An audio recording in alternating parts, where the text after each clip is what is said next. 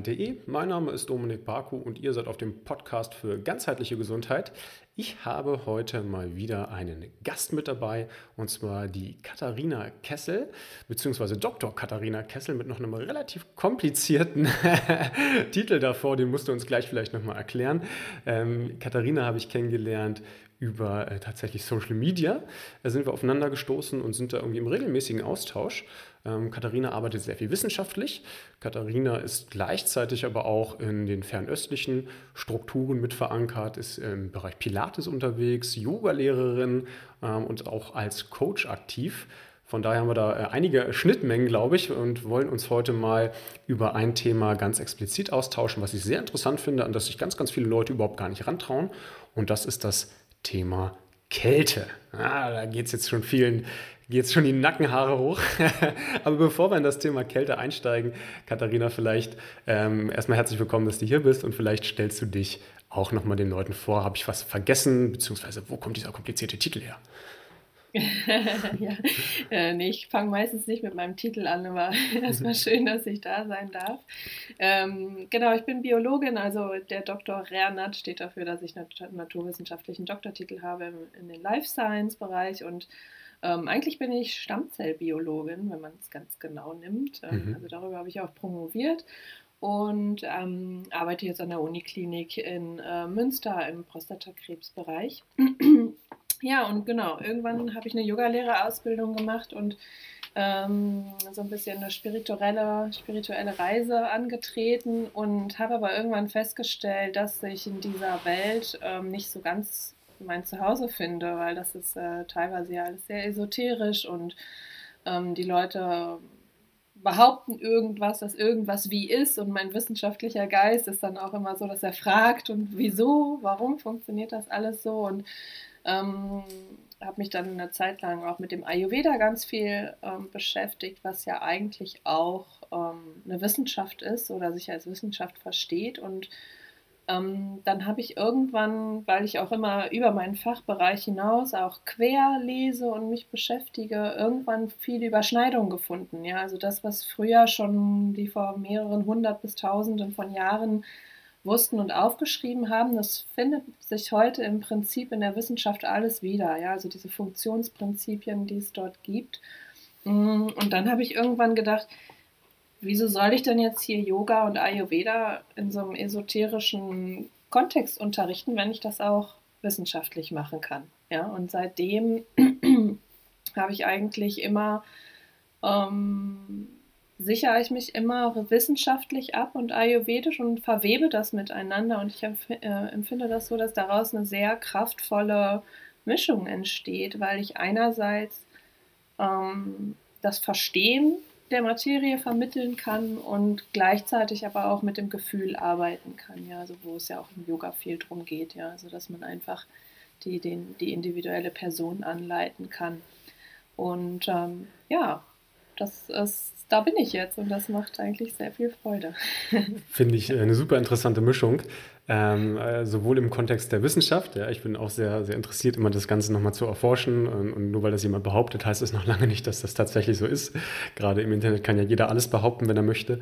Ähm, aber finde es auch interessant, auch mal zu sagen, hm, ich gucke vielleicht auch mal in Bereiche rein, die mit der Wissenschaft nicht oder noch nicht zu vereinbaren sind. Also ich glaube, da muss man immer äh, auch ähm, mit einer gewissen Ehrfurcht reingehen in so ein Thema, weil ich glaube, wenn man vor, ich weiß nicht, 20, 30 Jahren sich mal Studien angeguckt hat zum Thema Meditation, da gab es da nur eine Hand Handvoll vermutlich und inzwischen gibt es da äh, Hunderte und Tausende.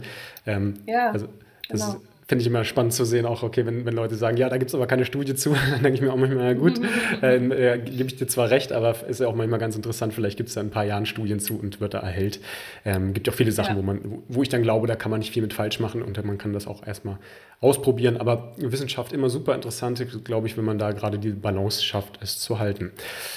Äh, Wissenschaft ist aber eine ein großes Thema auch beim Thema Kälte. Da ist ja nicht erst ja. seit Wim Hof bekannt, dass Kälte jetzt doch einige Vorteile für unseren Körper hat. Und wie ich gerade am Anfang schon gesagt habe, viele Leute sträuben sich, glaube ich, dieses Thema Kälte überhaupt zu beginnen, beziehungsweise daran zu gehen und vielleicht schafft es dieser Podcast da, den einen oder anderen mit ins Boot zu holen, um zu sagen, hey, vielleicht sollte ich mich mal eine kurze Zeit überwinden, mich mal aus meiner Komfortzone raustrauen und mal schauen, dass ich die Vorteile, die wir heute hoffentlich so ein bisschen rausarbeiten werden, äh, der Kälte dann auch mit in den Alltag holen kann, weil eigentlich ist das ein smartes, einfaches Tool, was man benutzen kann. Du machst es regelmäßig, wenn ich deine Insta-Stories richtig ja. deute. ich mache es auch regelmäßig, beziehungsweise bin jetzt dann tatsächlich auch von kalten Duschen mehr in ins Eisbaden übergegangen, zumindest jetzt in den ähm, Wintermonaten. Und vielleicht kannst du ja erstmal so ein bisschen ins Blau darauf am Anfang den Leuten ganz kurz einen Überblick zu geben, warum es vielleicht, sagen wir mal, auf ganz kleinem Niveau auch sinnvoll ist, die warme Dusche am Morgen mal zu tauschen durch eine kalte, beziehungsweise mal durch kurzes kaltes Duschen und Kälteeinwirkung. Ja, also ich glaube, wir leben so in so einer Zeit, wo jeder so ein bisschen auf der Suche ist nach, ähm, ja, nach äh, einfach anwendbaren Ritualen oder Möglichkeiten, die eine sofort eine Wirkung haben. Mm, ja, und es gibt ganz viel, äh, keine Ahnung, Supplements, die man nehmen kann, ja, für bestimmte Sachen. Da wird der, empfiehlt der eine dies, der andere jenes, um dass es einem besser geht. Das ist aber alles immer sehr ähm, ja, langfristig gedacht und auch so, ähm, wenn wir jetzt gerade Meditation angesprochen haben, ne, Yoga und Meditation entfaltet seine volle Wirkung auch erst mit der Übung. Ja, also dass man ähm, zwar direkt eine Wirkung spürt, aber dieses Nachhaltige, dass es wirklich nachhaltig etwas im Leben verändert, das, das braucht stetiges Üben, ja, und auch am, so am Ball bleiben, damit das so ist. Und so eine kalte Dusche, und ich glaube, da kann mir niemand widersprechen, die wirkt einfach sofort. Immer. Mhm ja, und sie kostet nichts, ja, jeder hat Zugang dazu. Und ähm, also sie kostet nur die eigene Überwindung, ne, wie du schon angesprochen hast. Aber es ist ein Tool, was wirklich jeder sehr einfach in seine Routine einbauen kann. Und selbst wenn er nichts anderes macht, ist meiner Meinung nach die Kälte anzuwenden schon, reicht es manchmal schon aus. Ja, also es ist jetzt mhm. nicht so, dass du ansonsten einen schludrigen Lebensstil führen kannst. Ähm, aber da können wir auch gleich nochmal drüber sprechen, dass Kälte auch das verändern wird. Ähm, aber das kann jeder, ja, und jeder kann das sofort machen. Und die Wirkung ist auch immer da, ja, weil Kälte wird nicht, also es findet nur bedingt eine Adaption statt. Ja, also es wird vielleicht leichter, den Hebel auf kalt zu drehen oder ins kalte Wasser zu gehen, aber die Kälte bleibt für den Körper immer, immer eine Ausnahmesituation und, und deswegen ist die Reaktion darauf und das Benefit, was man hat, auch immer, bleibt immer bestehen. Mhm. Ja. Ja, dieser Zugang, also diese Überwindung, die tatsächlich dann ähm, technisch doch relativ einfach umzusetzen ist, das ist, glaube ich, ein ganz, ganz großer genau, Vorteil. Ja, ja, genau. Ja, also ne, wirklich eine kalte Dusche reicht auch erstmal, ja. Also man sieht ja immer, ne, man Eistonne hier und speziell aufgebaute Bäder und umgebaute Gefriertruhen und alles, das braucht man alles nicht. Ne? Also kann man machen, das ist eine, eine coole Sache. Aber die kalte Dusche ist tatsächlich eine gute Möglichkeit, das zu machen. Okay, jetzt mag der eine oder andere sagen, okay, habe ich verstanden, komme ich rein, aber was bringt mir das denn überhaupt? Also man muss ja irgendwie auch in der westlichen Welt gerade immer eine Aktion mit dann auch ähm, einem Vorteil mit verbinden, beziehungsweise kann ich das auch schon verstehen, wenn man sagt, ich gebe den Komfort einer warmen Dusche auf, dann muss es ja irgendwelche körperlichen, geistigen Vorteile gehen. Vielleicht gehen wir erstmal ja. auf die äh, körperlichen Vorteile an äh, ein, weil mhm. mit Sicherheit das, hat das auch mentale Vorteile, auch geistige Vorteile. Aber vielleicht kannst du einfach mal so ein paar, ein paar nennen, ähm, wo du sagst, hey, da ist das tatsächlich dann auch wissenschaftlich erwiesen, beziehungsweise auch theoretisch messbar. Ja. Ähm, wir haben, also so, so, wenn man wirklich so eine kalte Dusche oder auch ein kaltes Bad nimmt, ähm, ich sage immer ganz gerne, das wirkt so ein bisschen wie die Ohrfeige, wenn jemand durchdreht. Ja, die machten sofort einen Reset ähm, egal wo wir gerade sind, in welchem Zustand, ja, die gleicht sowohl ähm, die, die beruhigende Seite vom vegetativen Nervensystem als auch die angeregte Seite aus. Ja, wir sind sofort klar hier im Moment und es zoomt uns total in den Moment. Ja, ich finde die Vorstellung immer so, dass wie, wie wenn man so eine, so, so eine Tonspur langsamer dreht. Ja, so, so eine Wirkung hat das. Ja, du bist vorher vielleicht mit deinen Gedanken noch hier und da, musst was erledigen und auch dein Körper ist irgendwie so, ha, unruhig, aber du gehst in die Kälte und es ist sofort so, wumm.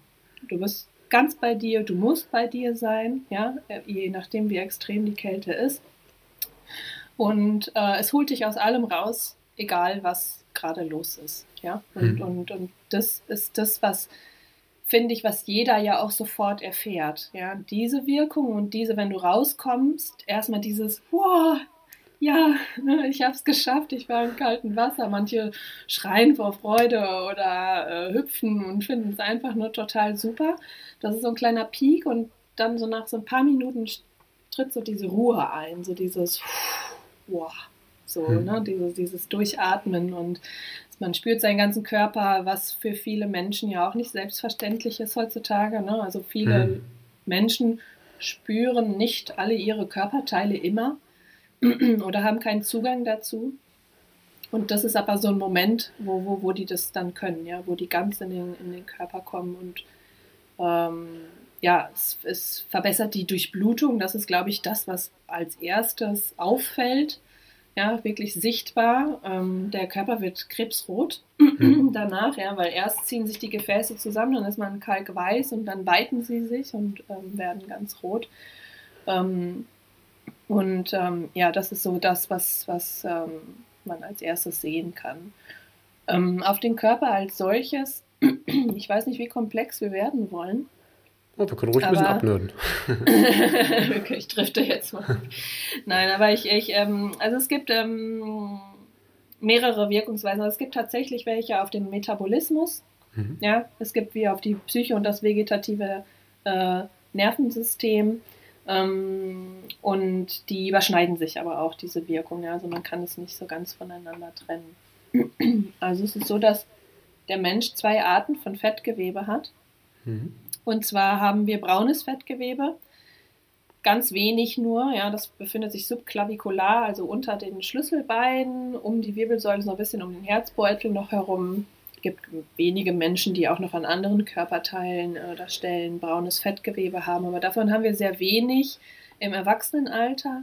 Als Kinder oder Säuglinge haben, haben mehr davon, ja, um ihre eigene Temperatur zu regulieren. Dafür ist es nämlich da. Und dieses braune Fettgewebe hat die Eigenschaft, dass es ganz viele Mitochondrien enthält. Und äh, die können neben der Energiebereitstellung die sie ja auch machen für Muskeln zum Beispiel, einen anderen Mechanismus durchlaufen und dann machen sie Wärme. Ja, und dafür sind sie dann verantwortlich, in unserem Körper unsere Körpertemperatur zu halten. Wenn wir jetzt in die Kälte gehen, ja, dann brauchen wir das natürlich ganz viel. Und das erste, was dann passiert in diesem braunen Fettgewebe nach ähm, ein paar Mal Winterschwimmen, dass sich diese Anzahl der Mitochondrien erhöht. Ja, das heißt, wir werden effizienter in unserer ähm, Thermoregulation. Das heißt, wir gehen ins Wasser und frieren vielleicht nicht mehr eine Stunde, sondern nur noch eine halbe. Ja, also dass wir da uns adaptieren, indem wir mehr Mitochondrien anbauen. Dann haben wir das weiße Fettgewebe. Und das ist unser Speicherfett, ja. Das ist immer das Fett, was wir nicht so gerne haben wollen oder über das wir nicht sprechen wollen. Aber es hat ja auch seine Aufgabe. Auf jeden Fall können wir dieses weiße Fettgewebe, also es enthält eigentlich so gut wie keine Mitochondrien oder nur sehr wenige, aber durch die Einwirkung der Kälte wird dieses weiße Fett gebräunt, nennt man dann, und dann nennt man es auch beiges äh, Fettgewebe. Ja, und dann ist auch dieses weiße Fettgewebe in der Lage, ähm, Temperatur zu regulieren oder Energie bereitzustellen. Ja, also direkt zur Energiebereitstellung ähm, da zu sein. Und das ist natürlich ein Effekt, der einem nicht nur zugutekommt, wenn man in der Kälte ist, sondern wenn man jetzt zum Beispiel Langstreckenausdauer betreibt, ja, und hat seine Glykogenspeicher leer gelaufen mhm. und hat aber eine Energiereserve wie die Fettdepots direkt anzuzapfen, dann hält man natürlich viel länger durch. Ja? Also dann hat man eine Energiereserve und es ist möglicherweise so, habe ich jetzt selber noch nicht ausprobiert, aber das könnte ich mir so erklären, dass ähm, viele sagen ja, dass wenn sie zum Beispiel einen Marathon laufen und diese Umstellung auf die reine Fettverbrennung kommt, das ist so der Mann mit dem Hammer. Ja, also das ist so der Punkt beim Laufen, wo dann die Läufer so sagen, so, oh, ich, ich gebe auf, vielleicht sogar. Ähm, aber wenn man das trainiert hat durch diese Kälte, ist es womöglich nicht, nicht so ein, nicht so ein, äh, nicht Messerschneidemoment sozusagen beim mhm. Laufen. Mhm. Ja, also ja, dass man das einfach besser bereitstellen kann. Also das sind so die, die das, was, was physiologisch passiert im Körper, wenn man Kälte regelmäßig anwendet. Dass man mhm. diese, diese Mitochondrienzahl erhöht und ich glaube, das würde jetzt den Rahmen hier sprengen, aber die Mitochondrien sind äh, der latest Shit in der Wissenschaft jetzt. Total. Also, aber sowas von. Ja, ja also man ähm, findet immer mehr ähm, Mechanismen, die darauf zurückzuführen sind, ob die Mitochondrien gut funktionieren oder eben nicht. Genau. Mhm. Das wäre was. Ja. Ist ja auch ein sau interessantes Thema, ja. Da kann man ja auch in ja. ganz, ganz vielen verschiedenen Ecken denken. Bin da gerade wieder, habe vorhin gerade wieder ein äh, Glucose, äh, Glucose, sage ich schon, Galaktose-Kaffee getrunken. auch spannendes Thema. Aber das kommt jetzt aus einer ganz anderen Richtung, aber auch wieder ja, ja. Äh, Promitochondrien. Ich glaube, da kann man von ähm, äh, A bis Z einiges durchdeklinieren. Du hast aber so viele interessante Sachen gesagt. Mal gucken, ob ich das noch alles im Kopf habe. Ähm, ganz am Anfang das Thema Fühlen, was du gerade gesagt hast, oder Spüren. Das finde ich total spannend, weil ich ja im regelmäßigen Kontext mit Leuten arbeite, die Schmerzen haben und dann auch chronische mhm. Schmerzen und diese Schmerzen andauernd spüren und ähm, man durch so eine Kälte auch so einen Mechanismus einfach mal unterbrechen kann. Vor allen Dingen aber auch diese negativen Gedankenspiralen. Ja, es ist äh, ja. äh, ganz häufig ja. so, dass Leute, die ähm, jetzt auf Schmerzen bezogen, aber vielleicht auch auf andere Probleme im Leben, sich dann ständig nur um dieses eine Thema kreisen. Und gerade wenn man da mal ganz akut in so einem Thema drin ist, wo man vielleicht auch jetzt, jetzt nicht schafft, weil man es nicht gelernt hat, den Geist zu kontrollieren, da rauszubrechen. Und selbst wenn man einen gut trainierten Geist hat, mag es ja trotzdem mal ja. so Grenzerfahrungen geben. Dann ist es durchaus möglich zu sagen, ich gehe mal in so ein kaltes Bad und mache jetzt hier einmal Stopp. Ja, das ist ja, so ein bisschen. Das ist auch, auch meine eigene Erfahrung. Also ganz ehrlich, meine ähm, oder der Anstoß für mich war vor, ich, ich lasse es jetzt schon 10, 12 Jahre her sein, da war in der Zeit mal ein großer Artikel über eine Frau, die ihre chronischen Schmerzen eben damit bekämpft hat, dass sie immer ähm, in gefrorene Seen gegangen ist. Und das war damals noch, da gab es noch keinen Wim Hof und alles irgendwie so, das war da noch nicht so nicht so dolle. Und ich war, hatte immer Migräne, äh, ziemlich starke. Mhm. Und ähm, dann habe ich halt irgendwann gedacht, äh, kann ja schlimmer nicht werden, also probiere ich das mal aus und war total baff, wie gut das funktioniert hat. Ja, also bei den ersten Anzeichen von Migräne, äh, dass sich eine anbahnt, äh, habe ich mich unter die kalte Dusche gestellt und ähm, konnte das damit ziemlich gut regulieren.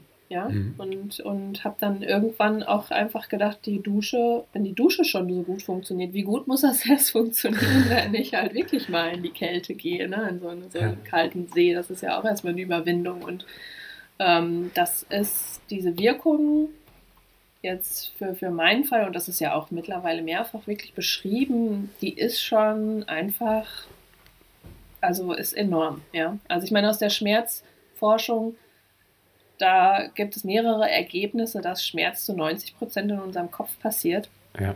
Ja, und wenn wir dann eine Möglichkeit haben, dem Kopf mal ganz kurz so einen mitzugeben und zu sagen, so jetzt aber mal hier, bleib im Moment, ähm, und es kostet noch nicht mal was, dann äh, sollten wir das nehmen, finde ich. Also, Total. Raus aus, dem, raus aus dem Thalamus, die Gedanken, raus aus der Wahrnehmung und sofort ins Hier ja. und Jetzt. Macht ja auch Sinn, weil wir zwar natürlich uns bewusst sind, dass wir in die Kälte steigen, wenn wir das zumindest dann hoffentlich äh, freiwillig tun. Es mag ja auch mal Erfahrungen geben, wo man irgendwo ins Wasser fällt oder dergleichen, aber wir sprechen jetzt natürlich von einer bewussten Kälteeinwirkung und äh, uns mag das zwar rein kognitiv und bewusstseinstechnisch ganz realistisch erscheinen und wir wissen, da passiert jetzt was, wir gehen ins Wasser. Für den Körper ist das natürlich aber erstmal ein Stressmoment. Ja? Der, Immer, kämpft ja, ja. Der, der, kämpft ja bei, also wir rennen jetzt nicht von 19 Grad kaltem Wasser, sondern wir reden jetzt vielleicht von deutlich kälterem Wasser. Der sagt ja, hey, raus hier aus dieser Situation, du musst jetzt einen kühlen Kopf bewahren im wahrsten Sinne des Wortes, damit du halt hier einen Lösungsweg findest, wie du jetzt hier vielleicht wieder an trockenes Wasser kommst, um dann nicht den äh, Erfrierungstod sterben zu müssen. Ähm, von daher macht das schon, schon Sinn, auch vom, vom rein, also technischen her, äh, also oder wenn man das technische überspringt, zu sagen, hey, ähm, ja. warum macht der Körper das? Also auch sehr logisch ableitbar. Lass mich nochmal auf das Thema braunes Fett zurückkommen. Finde ich äh, auch sehr, sehr spannend. Ich werde da häufig mhm. konfrontiert, wenn ich das den Leuten sage, damit diese Aussage, ja, ich will aber nicht fett werden. Äh, wir reden hier von relativ geringen Fettspeichern. Also ich weiß es nicht ganz genau, aber wir reden dann hier irgendwie nicht in Kilogrammbereichen, sondern ich glaube irgendwie 100, 200 Milligramm oder sowas ja, irgendwo ja. mhm. in, in, dem sehr Bereich. Gut.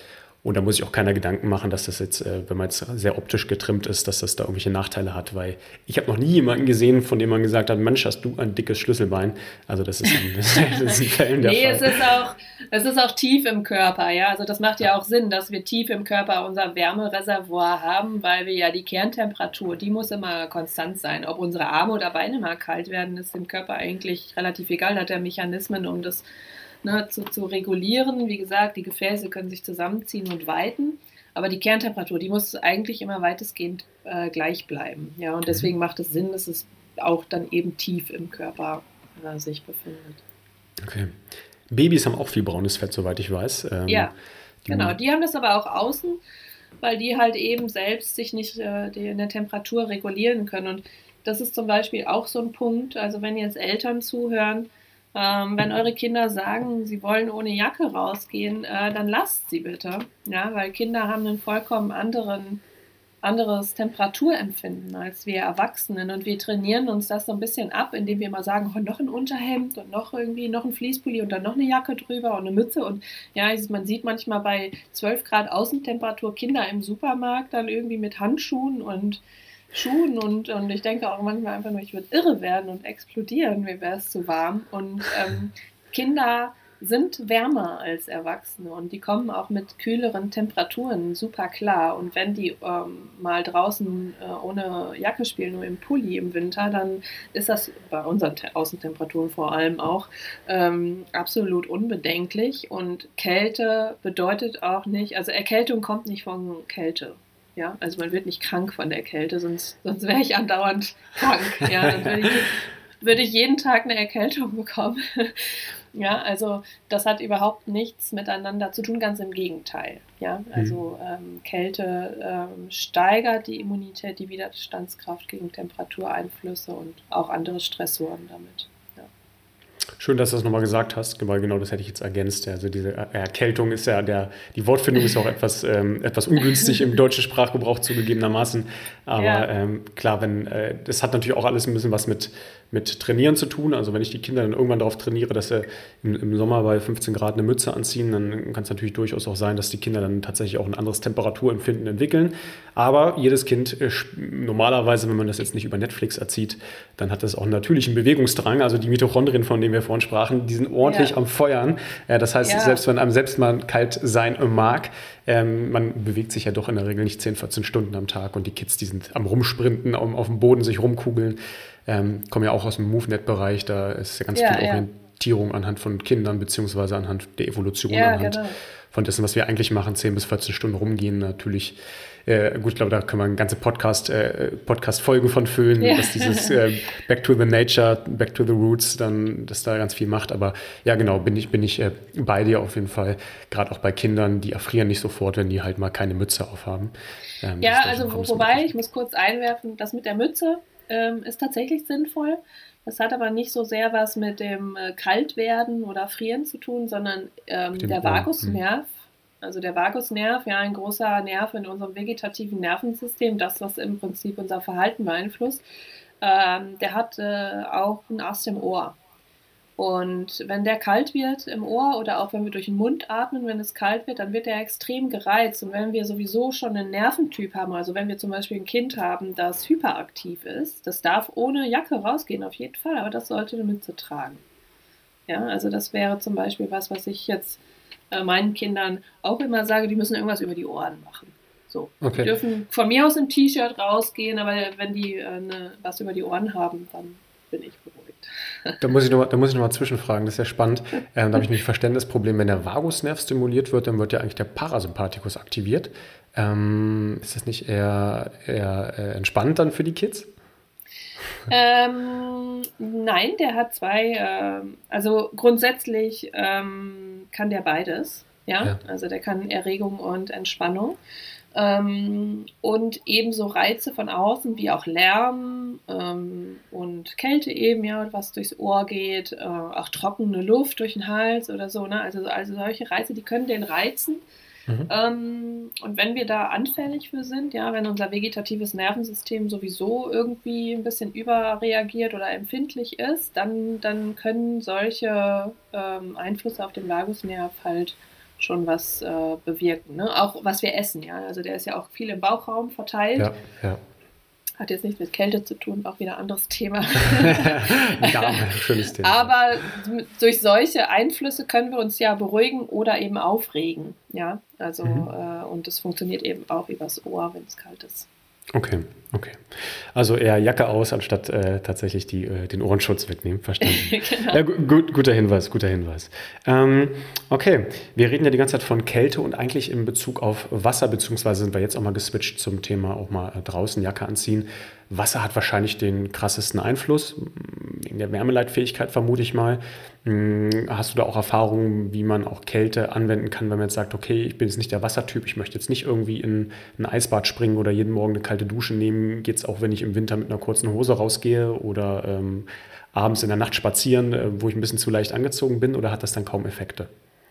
Nee, nee, das hat auch Effekte. Also äh, ja, es ist, das ist immer so abschreckend, weil die Leute glauben, sie wenn man sagt, hast du es schon mal mit Kälte probiert, die sofort denken an die Tonne mit den Eiswürfeln, da müssten sie rein, aber es ist tatsächlich nicht so. Also es reicht eine Temperatur von 14 bis 18 Grad, also Außentemperatur. Das ist für unseren Körper einfach so kalt genug, dass er eben diese Wärmekompensationsmechanismen anschmeißt. Ja, also das heißt, wir können uns einfach draußen aufhalten, halten, relativ leicht bekleidet, ne? also angemessen natürlich, aber leicht bekleidet ähm, wir können einfach öfter mal auf die Jacke im Winter verzichten. Wir können ähm, unsere Hände äh, kühlen. Ja, also das sind alles Dinge, das zählt auch zur Kältetherapie. Ja, die gute alte Kneipptherapie, ich meine, es ist auch wieder mhm. Wasser. Aber die beinhaltet ja auch nicht den ganzen Körper immer. Ne? Also wir können mhm. auch Körperteile kühlen und wie gesagt, eben auch das an kalter Luft machen. Da müssen wir die Zeit ein bisschen länger machen. Ne? Wenn du im Eisbad bist, dann reichen vielleicht drei Minuten. Wenn du jetzt bei 14 bis 16 Grad draußen bist, soll es vielleicht schon 30 Minuten sein. Ähm, aber das wird zum Beispiel auch bei Ausdauersportlern angewandt, ja, dass die vor äh, einem Wettkampf sich kühlen in 14 bis 16 Grad, ähm, ihren Körper runterkühlen, bevor sie in den Wettkampf gehen damit sie eben ihre volle Leistung oder nach mehr bringen können, ähm, weil eben die Überhitzung durch die Muskulatur und durch die Leistung dann äh, geringer ausfällt, weil sie runtergekühlt sind. Ja, also man mhm. kann Kälte auch im Sport super unterstützen, also sowohl zur Regeneration als auch zur Vorbereitung anwenden. Mhm. Spannend. Ich habe da auch mal irgendwann, das ist schon ein bisschen her, auch bei Andrew Huberman, ich glaube, den Podcast hörst du ja auch, äh, kann ich echt nur wärmstens empfehlen. Da gab es mal eine Folge, da wurden, glaube ich, so Cooling Gloves, also so eine Handschuhe, ja, die genau. zum Kühlen vorhanden sind, äh, vorgestellt. Und da war zumindest ein Fallbeispiel von, ich meine, es war ein Footballer, der irgendwie Dips gemacht hat. Und der mich, mhm. ich habe keine Ahnung, bitte äh, zitiert mich da nicht bei den äh, Anzahl der Wiederholungen. Ich glaube, der hat irgendwie vor 30 Dips geschafft und danach irgendwie 90 Dips nach einer, nach einer mhm. gewissen Zeit. Also unglaubliche Leistungssteigerung, weil er dann versucht hat, die Handflächen runterzukühlen und den Körper, ja, der immer so gewählt habe, nicht überhitzen. Genau, und selbst da waren es ja nur 18 bis 21 Grad. Ja, mhm. also die Kühlung der Handflächen. Also es war jetzt nicht, nicht, dass er das in ein Eis in die Hand genommen hat oder so. Ne? Also es war wirklich einfach nur kälter als die äh, Körpertemperatur. Mhm. Ähm, für drei Minuten sogar nur, ja, dass er drei Minuten Pause gemacht hat zwischen den Sets. Und dass er so viel geschafft hat, ist jetzt außergewöhnlich natürlich für uns. Aber das, was außergewöhnlich daran ist, ist ja, dass er sich selbst als austrainiert betrachtet hat und auch der Trainer gesagt hat, das ist austrainiert, mehr schafft er nicht. Ja, und dass er durch diese Kälteeinwirkung dann aber das noch um, um ich glaube, die haben es ausgerechnet, über 20 Prozent übertroffen hat. Hm. Also schon, schon richtig ordentlich. Da sieht man mal, was, was man allein nur über die Temperaturregulation machen kann. Ähm, du hast das so schön gesagt, hey, wir müssen nicht gleich kopfüber irgendwie in einen kalten See springen. Ähm, es gibt ja auch so Mittelwege. Äh, Kneipp hast du gesagt, ähm, es gibt ja gerade Gesicht, Hände und Füße, die sind ja von einer doch relativ hohen Leitfähigkeit betroffen. Und das sind ja auch so Klassiker, die man dann irgendwie ab und an mir auch mal machen kann. Ja? Also dieses, ja. was wir eigentlich schon relativ intuitiv machen, gerade auch an heißen Tagen zu sagen, hey man, ein, äh, ein bisschen kaltes Wasser ins Gesicht oder ähm, die, die Hände kalt abwaschen, beziehungsweise dann auch mhm. mal über die, über die Venen laufen lassen oder halt mal ein kaltes Fußbad. Also das sind so Sachen, die, die helfen dann auch schon. Vielleicht nicht ganz so krass natürlich, muss man zugeben, wie wenn ich jetzt drei Minuten in eine Eistonne springe, aber natürlich auch ein schöner praktikabler Mechanismus. Ähm, ja, das ist, glaube ich, schon. Ja, aber wenn man, wenn es jetzt draußen heiß ist zum Beispiel und man sich kühlen möchte, dann will man das ja auch gar nicht unbedingt. Ne? Also ich bin. Mhm Ich hatte auch damit geliebäugelt, ob ich mir so ein Eisbad zulege, um auch im Sommer Eis äh, baden zu können. Aber tatsächlich ist ja der Mechanismus, dieses ganz die Gefäße zusammenzuziehen, zu heizen im Inneren und dann das wieder nach außen zu tragen im Sommer so ein bisschen das, was kontraproduktiv hm. ist. Ja, also wenn ich ja. im Sommer möchte ich mich ja nicht noch heizen, ich möchte mich nicht noch zum Heizen anregen. Ja, ähm, ja. da reicht es tatsächlich. Also unsere Temperatur, die Flächen am Körper, die unsere Temperatur regulieren, sind die Handflächen, die Fußsohlen und äh, man sagt immer über der Bartlinie im mhm. Gesicht. Ja, dass wenn wir diese Bereiche hin und wieder kühl halten oder kühlen im Sommer, dann erreichen wir dann eine relativ schnelle Abkühlung ähm, der Temperatur. Also auch in, in, die andere Richtung, wenn wir uns wärmen wollen. Ja, also es wird zum Beispiel bei ähm, ähm, Patienten, die operiert worden sind, sehr lange, ja, die liegen ja nackt auf dem OP-Tisch, die kühlen immer aus. Und da geht man auch nicht hin und deckt die zu und legt Wärmflaschen. Das hat man früher so gemacht. Das hat aber teilweise bis zu acht Stunden gedauert, dass sie sich wieder aufgewärmt haben. Und mittlerweile benutzt man das halt, dass man die Hände und die Füße äh, wärmt, ja, mit, mit 37 Grad auch nicht wärmer und die wärmen innerhalb von ein bis zwei Stunden wieder auf. Also mhm. diese Flächen, diese Körperstellen sind so effizient im Temperaturaustausch, ähm, dass, dass das relativ schnell geht, genau. Und das kann man auch im Sommer dann benutzen. Ja, krass. Und es ist ja auch irgendwie so logisch. Ne? Das kennt ja jeder, der auf dem Weihnachtsmarkt steht und vielleicht, äh, ich bin, bin, mit meinen Barfußschuhen da manchmal, da merke ich auch nach einer gewissen Zeit, okay, ich glaube, ich bin relativ widerstandsfähig, aber das wird dann doch relativ kühl. Oder mal im Winter die Handschuhe vergessen, da merkt man doch an den Händen, oh, das wird doch relativ schnell kalt im Vergleich zu, sagen wir, Oberschenkelwade oder sonst wo. Ja, da genau, äh, genau. Friere ich ja, ja viel schneller. Okay, äh, das ist spannend, auch gerade was du gesagt hast im äh, Sommer. Ähm, das möchte ich im Übrigen ähnlich handhaben. Ähm, ich dusche seit drei Jahren, glaube ich, kalt und im Sommer ist das Duschwasser einfach, was aus der Leitung kommt bei uns, ist halt äh, natürlich viel, viel wärmer, weil das schon, schon auch ja. im Vorfeld aufgewärmt wurde. Das reicht mir aber auch, weil es natürlich trotz dessen kälter ist als, ähm, sag ich mal, eine aufgewärmte heiße Dusche und ja. auch die Eistonne wird, das habe ich jetzt noch nicht ausprobiert, aber die wird erfahrungsgemäß deutlich wärmer sein, als wenn da irgendwo eine Eisfläche drauf ist.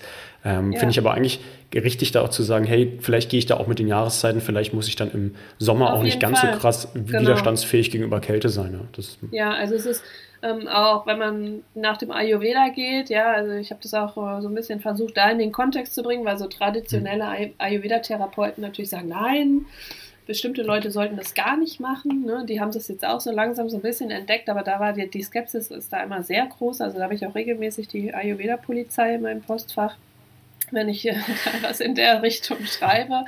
Ähm, aber das ist sehr natürlich und ganzheitlich, ja, vor allem für uns hier, die nun mal in Regionen leben, die kalt sind. Und wenn wir einfach das ganze Jahr über einmal in der Woche in so einen See gehen, der sich natürlich erwärmt und abkühlt, je nach Jahreszeit, dann haben wir auch nicht so große Anpassungsschwierigkeiten an den Jahreszeitenwechseln. Ja? Also hm. ähm, manche Leute überfährt das ja äh, regelrecht, wenn die Jahreszeit sich ändert oder die sind im Winter einfach super down, ähm, äh, weil sie mit der Temperatur und dem Licht nicht klarkommen.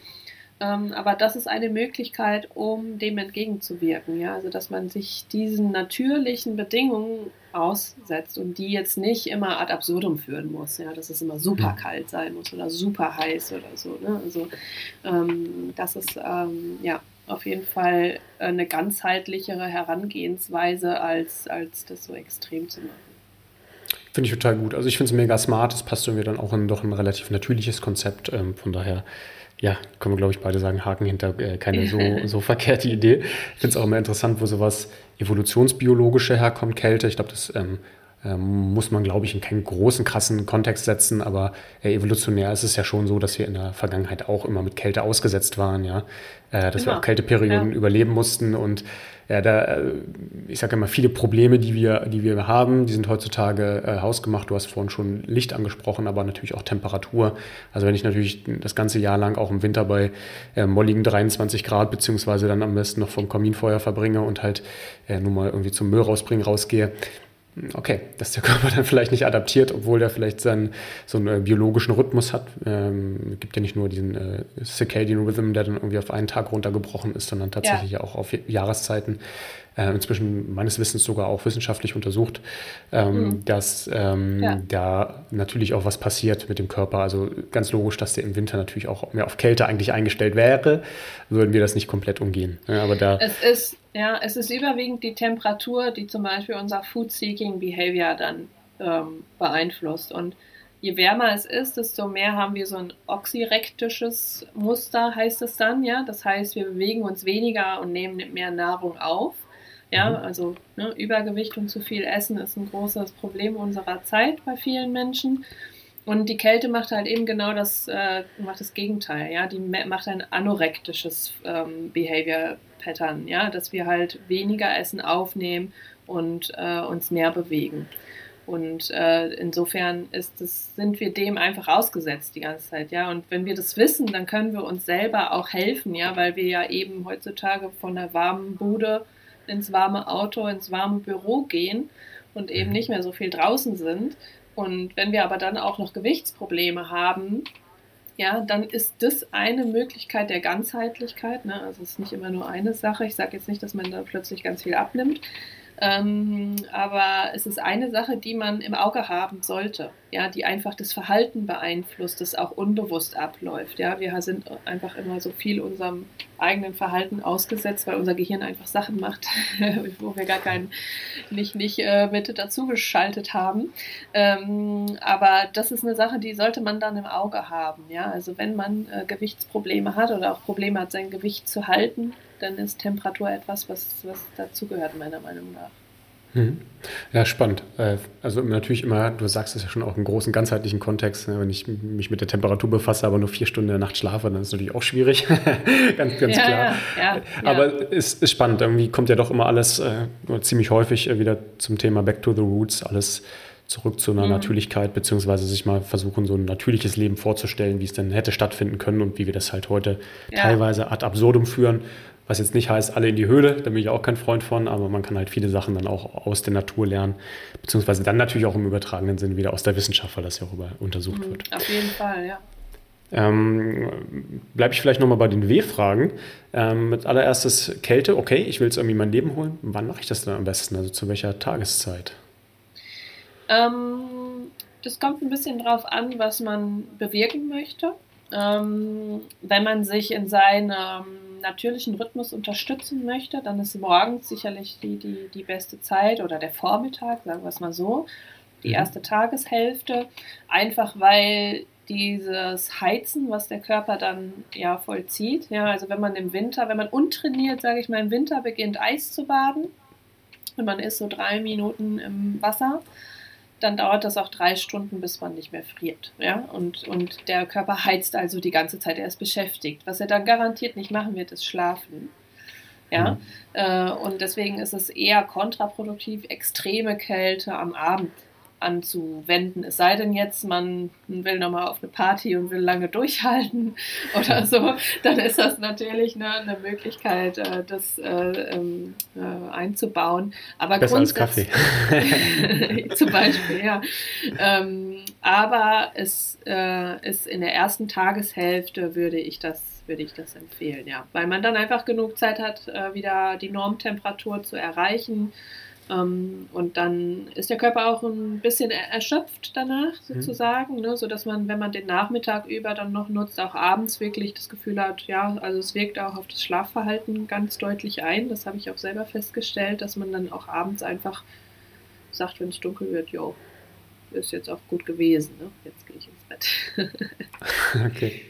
Macht für mich auch Sinn. Pusht ja irgendwie auch, ne? Also man kann ja irgendwie sagen, Kälte, Kälte pusht, also jetzt mal ganz Ja, wir haben eine Mordsdopa ja, wir haben eine Mordsadrenalin- und Dopaminausschüttung. Ja, also das sind eigentlich mh, hm, die, die äh, Stress- und, und Aufmerksamkeits- oder Motivationshormone schlechthin.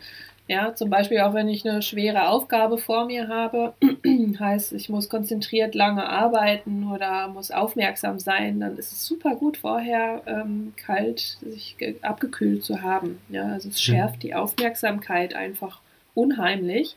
Ja, das, was wir eingangs beschrieben haben, dieses, dieses Zoomen in den Moment, das schult die Aufmerksamkeit und du bist einfach super aufmerksam, wenn du dann eine schwere Aufgabe vor dir hast. Ähm, bist du einfach präsenter und mehr, da, mehr dabei. Ja, genau. Ja. Also, ja. Okay, das beruhigt mich jetzt. Das beruhigt mich jetzt, weil ich irgendwie vor, ich glaube, gestern erst von Timothy Ferris was gelesen hatte und äh, der hat irgendwie empfohlen, abends ein heißes, kaltes Bad zu nehmen. Das käme irgendwie auch aus einer Tradition aus dem Japanischen. Habe es jetzt nicht so ganz bis zum Ende verfolgt. Hat es auch nur kurz in einem Nebensatz erwähnt, glaube ich. Das hätte mich jetzt irgendwie schon gewundert mit genau der Begründung, die du hast. Ich sehe es genauso. Also ich persönlich kann es aus mm, eigenem Empfinden ja. sagen, ich werde gepusht. Ja. Also man kann das natürlich klug einsetzen, auch am Abend. Wenn man jetzt zum Beispiel, es ist Sommer, wir wollen schlafen gehen abends, wir können nicht schlafen, weil es zu heiß ist, ja. Also um einschlafen zu können, muss der Körper seine Kerntemperatur senken können. Das heißt, er muss Temperatur abgeben können. Wenn aber die Umgebung natürlich schon heiß ist, kann ich nicht Wärme abgeben. Das heißt, wenn ich dann eine lauwarme Dusche nehme, ja, dann verhindere ich, dass mein Körper diesen Kältereiz bekommt, um zu heizen sondern er lässt die Gefäße weit und lässt Temperatur in, die lau in das lauwarme Duschwasser abfließen, ja, und kann mhm. so seine Kerntemperatur kühlen. Aber ich bin nicht so extrem dann, mhm. ja. Das heißt, abends eher, ja, was, ne, lauwarm, was ist das, 30, vielleicht 28 Grad so eine Dusche, ja, dass man sich einfach mhm. ein bisschen abkühlt, dem Körper aber den Stress nimmt, wirklich in diese, in diese Kälteantwort zu gehen. Okay. Ja, also ist alles immer eine Frage, wie man es wie man es einsetzt. Da gibt es nicht nur an und aus. Ja, das stimmt. Äh, das deckt sich aber mit meinem Ritual. Also ich bin eher äh, morgens äh, Vormittagstyp, äh, der in die Kälte geht und abends dann tatsächlich eher nochmal ein bisschen punktuell, je nachdem wie müde ich bin. Wenn ich jetzt nicht müde genug bin, gerne auch mal so eine warme, warme Dusche, weil ja. Auch da ist ja wieder so, sagen wir vom Gefühl her ausgehend zu sagen, hey, wenn ich warm dusche und aus einer warmen Dusche komme, fühle ich mich doch eher kalt. wenn ich aus genau, der Kälte ja. komme, fühle ich ja. mich dann doch recht, recht schnell warm. Und ja. ich möchte ja abends eher abkühlen, wie du schon sagst, Kerntemperatur runter, besserer, schönerer Schlaf, schönerer REM-Sleep genau. wahrscheinlich später auch. Also von daher nicht ganz verkehrt. Ähm, wenn ich jetzt fragen würde, vorm Sport, nach dem Sport, könntest du eine Präferenz geben oder würdest du sagen, eigentlich egal? Ähm, kommt auch wieder drauf an, was du möchtest. Mhm. Wie ich schon beschrieben habe, wenn du eine lange Ausdauereinheit vor dir hast und du willst lange durchhalten, dann kann es durchaus sinnvoll sein, dich vorher abzukühlen.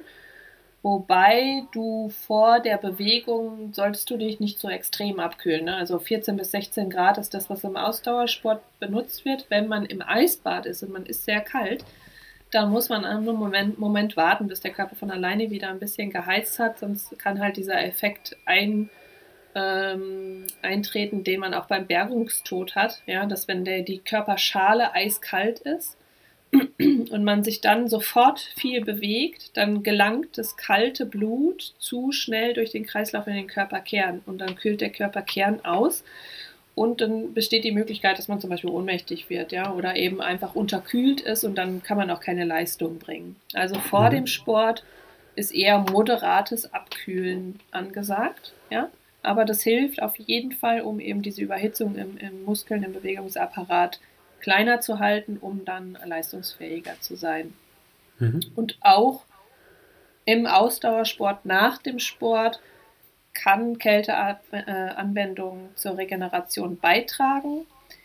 Wo es allerdings nicht gemacht werden sollte, ist, äh, wenn man im Kraftsport, vor allem wenn man auf Hypertrophie trainiert, dann sollte man es eher vermeiden. Das, man sagt immer vier bis sechs Stunden, aber ich würde so weit gehen, also ich habe es selber ausprobiert. Ich würde das eher auf 24 Stunden strecken. Also dass man nicht am selben Tag Hypertrophie macht oder Krafttraining und dann direkt danach in die Eistonne steigen. Ist ein cooles Gefühl, äh, kann einem aber die Erfolge, die man durch das Krafttraining möglicherweise äh, erzielt hat, auch wieder ein bisschen kaputt machen. Ne? Also es macht auch einfach Sinn, der, das teuerste, was der Körper sich leisten, leistet, sind Muskeln. Ja, und wenn ich ähm, es kalt mache, dann denkt er, nee, Muskeln, die brauchen wir jetzt nicht. Äh, wir brauchen hier auf jeden Fall Wärme. Und dann legt er den Fokus auf die Temperaturregulation und nicht auf den Muskelaufbau. Ja, ja. Okay, äh, da sind wir aber schon auch in einer ziemlichen Spitzfindigkeit. Also ich finde es spannend, aber ich glaube, da, also das ist immer auch die Frage, mit, mit welcher Intention man, glaube ich, reingeht. Ne? Bin ich Profi-Bodybuilder, musst du was wahrscheinlich beachten. Bin ich jetzt eher Hobbysportler und sage, ich nehme danach mal eine kalte Dusche, weil es sich gut anfühlt, ja. weil das auch irgendwie zum, zum Machen, Teil meiner ne? Routine also, gehört, dann ist auch okay. Ja. Ne? Der regenerative Effekt von Temperaturanwendung, sage ich jetzt einfach mal, ja, das gilt ja auch für Sauna, der ist auch mittlerweile wirklich gut äh, ja. belegt, ja, auch ähm, vor allem auch für Frauen. ja, es ist mhm. ja nicht immer alles gleich für Männer und Frauen, mhm. ja, aber äh, vor allem Frauen ähm, profitieren äh, davon, wenn sie Temperatur zur Regeneration einsetzen nach dem Sport. Mhm. Okay. Ähm, wir haben schon die äh, Wannfrage nochmal gestellt. Wie lange sollte man das denn? Äh, ich habe da so Zahlen im Kopf äh, praktizieren, die irgendwas äh, elf Minuten pro Woche, habe ich glaube ich immer mal gehört, gelesen, mhm. dass da Studien mitgemacht wurden. Ähm, und zwar haben wir dann elf Minuten kumuliert gemeint. Also das würde dann auch gehen, äh, wenn wir das quasi auf die komplette Woche verteilen würden. Kennst mhm. du da andere Studien? Würdest du das bestätigen? Mhm. Ja, das ist die Arbeit von Herrn Susanna Söberg. Ähm, und die hat Winterschwimmer in Dänemark untersucht und halt eben festgestellt, dass die elf Minuten reichen, um einen positiven Effekt auf das braune Fettgewebe haben. Und dabei war es auch egal, wie verteilt in der Woche. Ja, also elf okay. Minuten pro Woche, egal wie verteilt. Also du kannst, äh, ähm, weiß ich nicht, einmal elf oder fünfmal zwei und einmal drei oder irgendwie so machen. Ne? Das ist völlig mhm. egal. Aber das ist auch immer kombiniert mit Sauna. Deswegen auf reine ähm, Kälteanwendung muss ich ein bisschen kritisch anmerken, kann, nicht, kann man diese Studien nicht nur anwenden, weil diese Winterschwimmer in Dänemark, die gehen dann auch immer in die Sauna. Die machen das im Wechsel. Mm, okay. Ja.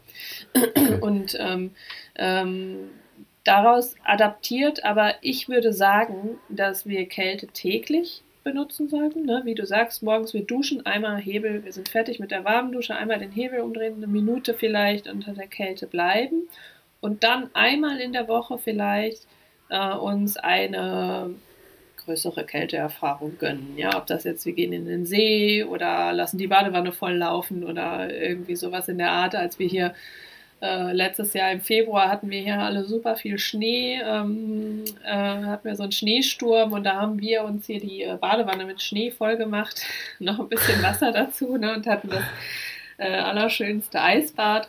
Ja, also auch diese ähm, Extremen, die, die braucht man nicht immer. Aber mh, diese elf Minuten sind sicherlich ein guter Richtwert, ja, ähm, den man, den man für sich ähm, benutzen kann. Aber wie gesagt, man sollte, man, also ich sage auch immer ganz gerne, ne, man darf auch nicht neurotisch werden bei dem Ganzen. Ja. Ob ich jetzt heute zwei Minuten oder zwei Minuten zwanzig da im Pool war, da völlig egal. Ne? Also das ist ja. äh, so ein bisschen, darf man das so betrachten, ähm, also man kann darf es auch ein bisschen spirituell betrachten, finde ich, und sagen, ist es heute eine große Hürde für mich und oder was daran ist eine große Hürde für mich und welche Hürde davon kann ich heute nehmen und welche habe ich geschafft, ja, dass man gar nicht mhm. so sehr auf die Zeit guckt, sondern sagt, die erste Hürde ist, gehe ich jetzt rein, gehe ich nicht rein, die Entscheidung, ne, ziehe ich mich aus, ziehe ich mich nicht aus, so stehe ich davor, gehe ich rein. Das sind immer diese Hürden, die, die sich einem dann auftun und, und dass man eher so sagt, okay, die erste Hürde habe ich genommen, die zweite habe ich genommen, die dritte nehme ich auch noch, für die vierte fühle ich mich heute nicht stark genug, dann ist es auch okay. Ja? Mhm. Also das wäre jetzt was, was für, wie du schon gerade sagtest, äh, wenn wir jetzt Leistungssportler sind und uns krass optimieren müssen, dann müssen wir natürlich so genaue Zeiten ähm, so Protokolle einhalten, aber als Otto Normalo, dem es einfach nur ein bisschen besser gehen will, ähm, dürfen wir das so machen. Ja, ja also nach ja. Gefühl gehen.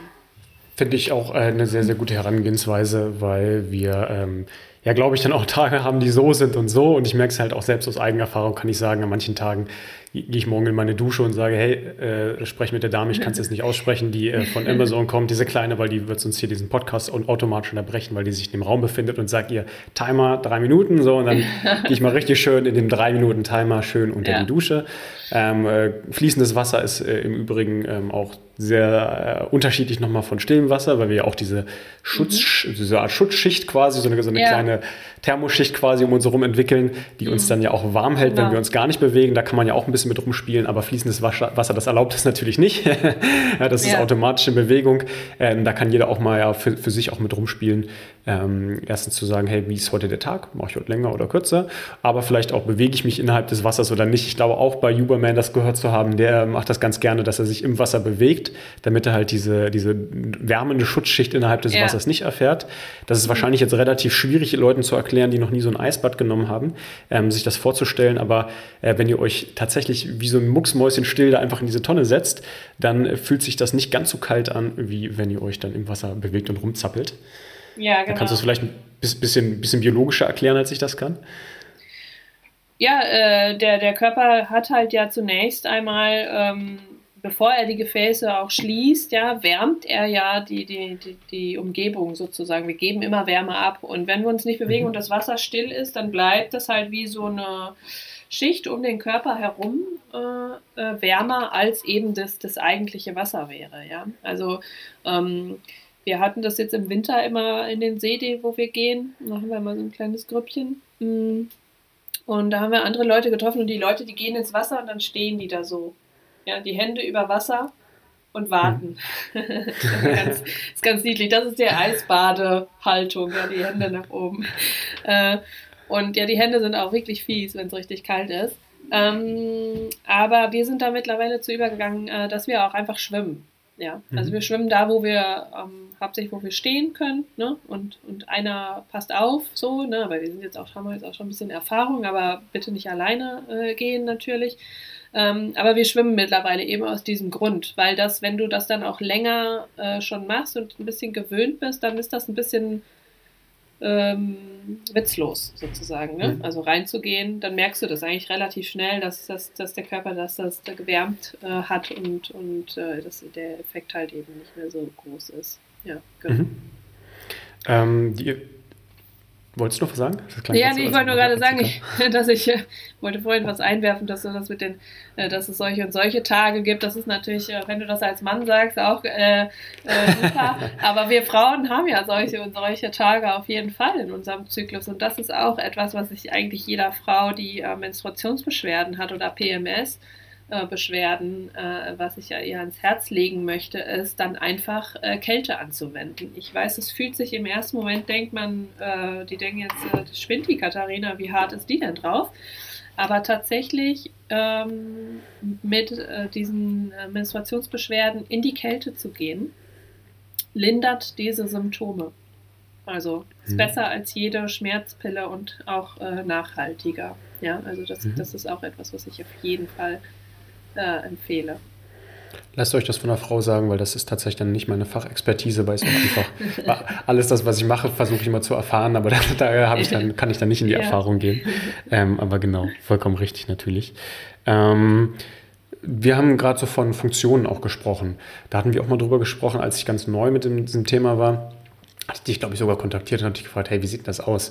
Ähm, wie lange soll ich denn danach, äh, nach so einer Kälteerfahrung, jetzt nicht warm duschen, weil manchmal kenne ich das auch, okay, war kalt äh, und jetzt habe ich gesagt, ach komm, ich gönne mir danach trotzdem noch eine warme Dusche. ähm, beziehungsweise habe ja was ähnliches auch äh, im Endeffekt in einer, in einer, Art Sauna. Ja? Also mein Saunagang sieht immer so aus, ich gehe in die Sauna, gehe danach ins kalte Wasser oder dusche mich kalt ab. Ähm, chill danach irgendwie eine Viertelstunde, 20 Minuten, gehe in die Sauna, gehe danach in die Kälte und fertig. Ähm, aber ähm, außerhalb von der Sauna ist ja schon interessant zu sagen, hey, ähm, soll ich mich danach ab, warm abmummeln mit dem Handtuch oder soll ich danach einen Heizlüfter anmachen oder mich sofort in die Sonne legen, jetzt vielleicht, äh, wenn es jetzt so Richtung Sommermonate kommt oder wie siehst du das? Ähm, auf keinen Fall danach warm duschen wenn man in den vollen Genuss aller Effekte, also wenn man vor allem in diese Adaptionseffekte des braunen Fettgewebes kommen möchte, ja, dann duscht man danach nicht warm. Ich weiß, die Versuchung ist groß, vor allem bei den ersten Malen, wenn man das noch nicht so gewohnt ist, ähm, dann einfach zu sagen, oh, ich friere jetzt so, weil am Anfang, die ersten Male, ist ja so, dann zittert man ja auch wirklich sehr doll. Also ich muss sagen, ich habe mich hat geschüttelt, ja, also ich habe wirklich richtig dolle gefroren. Ähm, aber das hat ein paar Wochen, ich erinnere mich jetzt nicht mehr genau wie lange, aber ich meine sechs bis acht Wochen waren das. Und dann war das weg. Ja, also dann habe ich vielleicht noch kurz gefroren und gezittert. Aber dann hatte mein Körper das innerhalb von einer Viertelstunde bis 30 Minuten hatte der das äh, für sich erledigt. Ja, und das ist dieser Anpassungseffekt und den macht man sich einfach kaputt, wenn man äh, direkt in die warme Dusche geht. Und das, was ich vorhin beschrieben habe, es ist auch gar nicht so ungefährlich. Ja? Also je nachdem, wie kreislaufstabil jemand ist, wenn man sich richtig runtergekühlt hat und dann in einer, ähm, ja, in einer Sauna wärmt man langsamer auf, weil es Luft ist. Aber wenn man dann zum mhm. Beispiel in ein warmes Bad oder eine Dusche geht, dann geht das einfach zu schnell für den Körper. Dann kommt zu viel kaltes Blut in den Körperkern und der Körperkern ist dann zu kalt. Und das ist einfach was, was nicht passieren darf. Das ist einfach äh, für den, das ist das größte No-Go für den Körper sozusagen. Das ist der lebensgefährlichste Effekt eigentlich neben Vergiftung, was passieren kann, dass der Körperkern abkühlt, ja. Mhm. Also das ist, wenn man Lawinenopfer findet, die darf man nicht bewegen deswegen, ja, weil die, die haben eine ganz kalte Körperschale und man muss sicherstellen, dass der Körperkern warm bleibt. Mhm. Und äh, das, das äh, sollte man also mit Vorsicht genießen. Ja, und okay. ähm, wenn man nochmal auf die Susanna Soberg zurückkommt, die sagt ja auch end with cold, ja, also beende deinen Saunagang mit der Kälte, mhm. ja, und nicht andersrum, also dass du deine Sauna mit Sauna beendest, sondern mit der Kälte und wärm dich dann von, von selbst auf. Das ist doch eigentlich ein einfacher Hinweis, ne? Einfach mit Kal Kalte beenden, wenn man sich das hinter die Ohren schreibt. Äh, ist ein ja. bisschen schwieriger, wie du schon gesagt hast, aber dieses Zittern ist ja auch spannend. Auch dieses Adaptieren. Ähm, ich persönlich habe, als ich damit angefangen habe mit der Kälte, also ich habe da ähm, zu Beginn der Corona-Zeit mit angefangen, weil ich dann meine geliebte Sauna nicht mehr machen konnte, habe ich gedacht, okay, dann mache ja. ich was anderes, dusche jetzt halt jeden Tag kalt. Und es war erstaunlich, wie schnell sich der Körper angepasst hat. Also am Anfang war das echt eine Überwindung und irgendwann gut, dieses Aufdrehen, diese erste Sekunde ist immer eine Überwindung, aber ja, inzwischen kann ich ja relativ entspannt zwei, drei Minuten duschen. Ähm, kommt natürlich auch immer darauf an, wie äh, kalt das Wasser dann de facto ist, aber der Körper gewöhnt sich schnell dran. Äh, vielleicht nochmal ein Tipp von mir, ich weiß nicht, wie du das machst. Äh, Wim Hof macht das auch mit Atmung. Ich habe einfach ähm, jetzt gar nicht irgendwie eine Atemfrequenz vorher gemacht oder irgendwas, aber ich habe einfach versucht, so diese Standard-Atem-Basics anzuwenden, die dann doch eher Richtung Parasympathikus-Aktivierung gehen. Also der Klassiker, man geht ins kalte Wasser und ich habe es gerade wieder gesehen, ich war mit ein paar Jungs auf einem Wochenende, wir hatten da äh, kaltes Wasser, die sind im Pool gesprungen und alle oh, Schultern hochgezogen, nicht schnell über die Nase geatmet, sondern über den Mund und so diese typische Reaktion, die man eigentlich überall sieht, wenn jemand in die Kälte geht und das jetzt nicht gewöhnt ist, sondern es so als abschreckenden Effekt nimmt.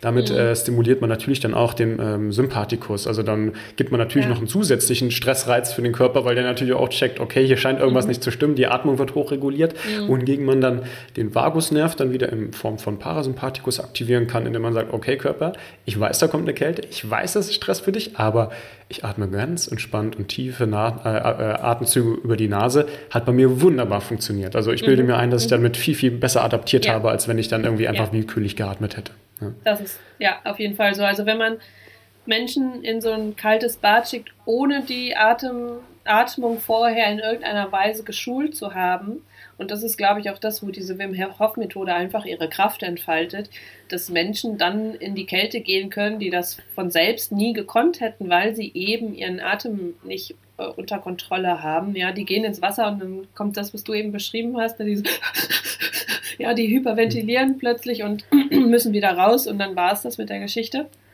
Ähm, Genau, also äh, man muss nicht vorher irgendeine Atemsequenz machen. Ja, also das, das mhm. ist nicht wichtig. Wichtig ist aber, dass man äh, einen Zugang dazu hat. Ja, und das ist eigentlich, wenn man dann so in die Kälte geht, dieses Einatmen, Luft anhalten und während man in die Kälte geht, lässt man die Luft langsam entweichen. Das heißt, ich gebe an meinen Körper das Signal, wie du gesagt hast, ne? Ausatmen lange bedeutet, ich beruhige dich Mhm. Gehe gleichzeitig in die Kälte und habe dann aber den, den, den Effekt, dass ich es halt viel besser spüren kann und viel besser aushalten kann. Und das ist auch das, was für die Psyche letztendlich mh, mm, so hilfreich ist für den Alltag, dass wir einfach lernen, mit unangenehmen Situationen ruhig zu bleiben. Ja, mhm. weil die Kälte, also auch wenn wir Leute sind, die das jetzt mögen, aber für den Körper ist Kälte immer lebensgefährlich. Ja, der findet die immer nicht gut erstmal, ja, und der will da auch nicht immer rein, ja, und selbst wenn jemand so wie ich, der das gerne macht und sich auch darauf freut,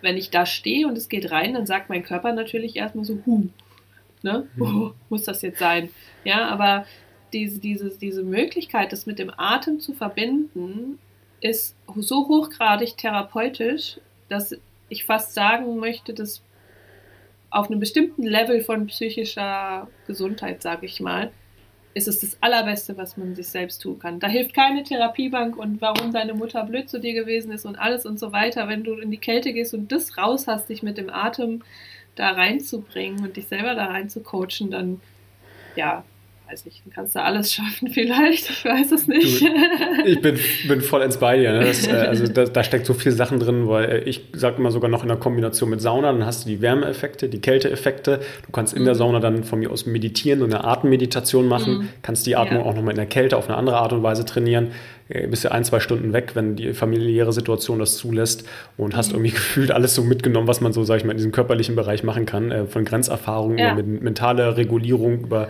äh, ja. den, den Stress, Stress Bucket einfach ausfüllen, also diesen Stress ja. einmal, diese Stressresilienz, die man dann quasi erhöht.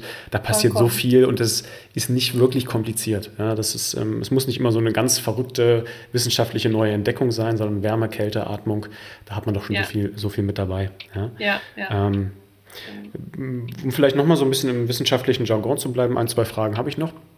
Ähm, ich äh, finde das Thema Autophagie schon, schon sehr interessant.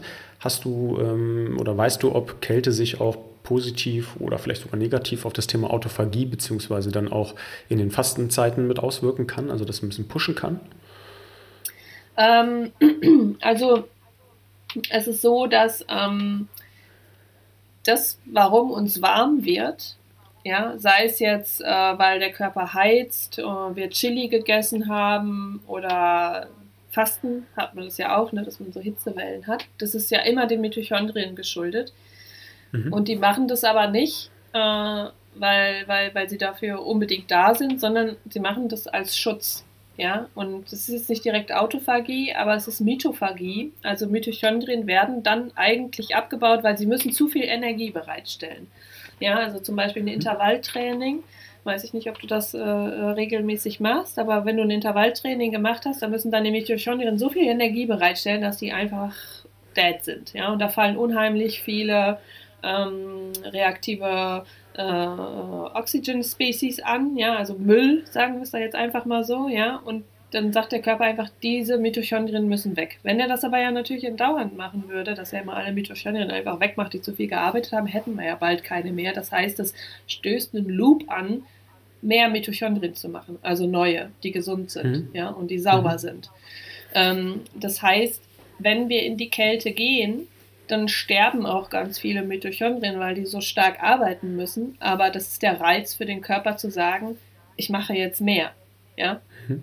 Also ich, ich äh, pushe mich wieder hoch und dann ist mein, mein Adaptionslevel das nächste Mal einfach ein bisschen besser.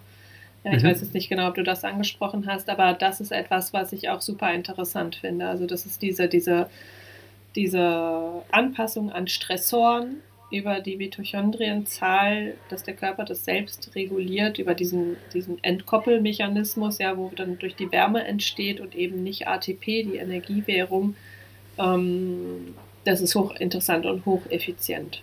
Ja. Ja, okay, ist ja äh, gut, vielleicht nicht ganz so, aber auch ähnlich wie so ein, so ein, Krafttraining, was sich auf die Muskulatur irgendwie mit auswirkt. Das ist ja eigentlich auch nur ein Adaptionsprozess ja. des Körpers.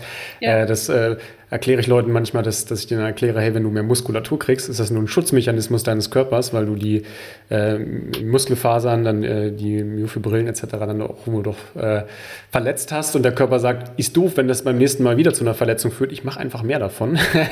also im Endeffekt ja. ist Muskulatur ja nur ein Schutzmechanismus deines Körpers ähm, und ähnlich klang das zumindest jetzt ja auch an, wenn ich das richtig interpretiert habe bei dem Ja, der, ähm, äh, das war glaube ich David Sinclair, heißt der Wissenschaftler, der das geprägt ja. hat, dieses Wort Hormesis, was im Moment ja mittlerweile ja. durchs Netz ähm, geistert. Das ist einfach, wenn wir uns freiwillig Stressoren aussetzen oder moderat Stressoren aussetzen, dass, wir, dass sie uns eben nicht schadet, sondern ganz im Gegenteil unsere Widerstandskraft halt äh, ähm, steigert. Ja? Also das mhm. ist ein, ein in, in unserem Körper der ist ja nicht doof, ne? Der, es wär, wir wären einfach ein evolutionärer Irrtum, wenn wir uns nicht anpassen könnten. Dann wären wir auch gar nicht hier. Hm. Ne?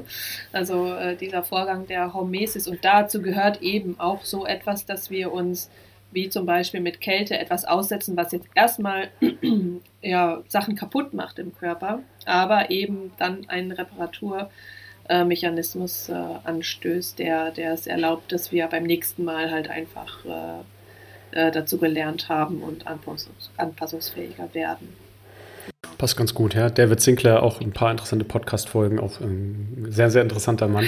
Ja. Ähm, aber auch äh, passt das bei mir gerade ganz gut rein, weil ich gerade auch so ein bisschen dabei bin, ähm, nochmal auszuarbeiten für meine Coaches Komfort zum äh, im Vergleich zu Sachen mal schwerer machen, als sie eigentlich sind. Ja, also ja. so einer Komfortgesellschaft, man sagt ja tatsächlich auch, wenn man aus der Komfortzone nicht ausbricht, dann wächst man halt auch nicht. Und das ist jetzt nicht nur im ähm, metaphorischen Bereich so gemeint, sondern tatsächlich, also wenn man sich alles zu einfach macht, kann ja. das tatsächlich dann auch irgendwann natürlich zum Use it or lose it Effekt führen, in welcher Hinsicht auch immer. Und ja, der Körper adaptiert. Ja. Wir sind wie Tonfiguren, das hat Katie Bowman auch schon so schön äh, gesagt, wie irgendwie bei, ähm, äh, bei, einem, bei einem Tonkörper, dass ja. äh, wenn wir wie Tonfiguren sind und wir einfach nichts machen, dann bleiben wir halt einfach ein Klumpen und wir können den quasi selbst formen. Also das, das Bild ja. finde ich immer ganz schön. Ähm, ja, okay. Und, äh, eine, was mir, mir, Entschuldigung, mir ist gerade noch was eingefallen. Klar. Aber ähm, es gibt ja auch einige wissenschaftliche Publikationen, an denen Wim Hof selbst tatsächlich ja teilgenommen hat als Proband mhm. oder wo man seine Methode untersucht hat. Und da hat man ja zum Beispiel auch festgestellt, dass die Kälte im ersten Moment etwas wie eine Entzündungsreaktion auslöst, ja, ähnlich so wie wenn wir zum Beispiel äh, uns stark sportlich betätigen, ja, das natürlich erstmal ist es eine Entzündungsreaktion, die der Körper durchläuft, ja, also erstmal mhm. ist das Inflammation, also äh, ähm, äh, par excellence. Ja, also das ganze Zytokinprofil, alles, alles stimmt, aber eben so kontrolliert und in einem solchen Maß, dass der Körper halt eben dann eine Anpassung, da passt vielleicht das mit der Autophagie ähm, rein. Es gibt ja auch Beschreibungen, dass diese, diese regelmäßige Kälteexposition gerade bei so ähm, Autoimmunerkrankungen und hm, inflammatorischen Syndromen und Rheumatoide Arthritis und sowas, ähm, dass sich das positiv auswirkt, weil der Körper dann einfach eine bessere Clearance hat von eben äh, entzündeten Zellen, ähm, äh, bessere Abfluss von Flüssigkeiten, bessere Nährstoffversorgung der Gewebe, ja, also da spielen ja eine Menge äh, dann äh, mit rein. Also, mhm. ja. Ja, immer wieder erstaunlich, in welchem Zusammenhang auch das Thema Arthrose ähm, dann doch irgendwie nochmal kommt, weil ich viele Leute mit Arthrose haben und die immer denken, ich kann ja gar nichts machen. Und dann denke ich, ja. ja, so ein paar Möglichkeiten gibt es schon. Darm, Ernährung, Bewegung, Kälte, ja. also da kann man einiges machen, auch wenn man immer behauptet, da hat man schon alles gemacht.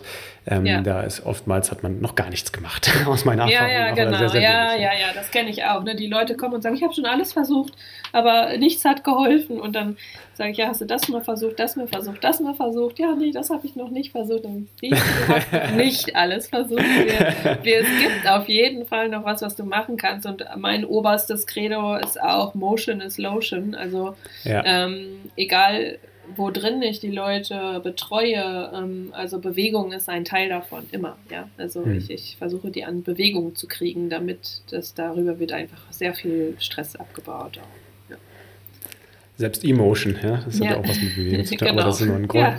großes, ein großes anderes Thema. okay, äh, eine, eine Frage habe ich noch zum Thema ähm, Blutzucker. Ich habe hier gerade mal wieder ein Free Libre 3, der liegt gerade links neben mir. Äh, wenn wir wieder ein bisschen meinen Blutzucker tracken, äh, auch spannendes mhm. Thema. Ja. Weißt du, äh, oder hast du Erfahrungen mit Blutzucker und Kälteexposition? Ja, also es ist natürlich so, ähm, dass durch den Adrenalinausstoß, durch die Kälte, ähm, wird natürlich ähm, ganz viel frei und direkt verbraucht. Mhm. Ja, also das heißt, es ist mhm. wie, wie ähm, das ist Fight or Flight. Ja, der ja, Körper stellt ja. alle Energie bereit, um äh, sich retten zu können. Ja, also wir sind in Lebensgefahr, wenn wir ins Eisbad steigen.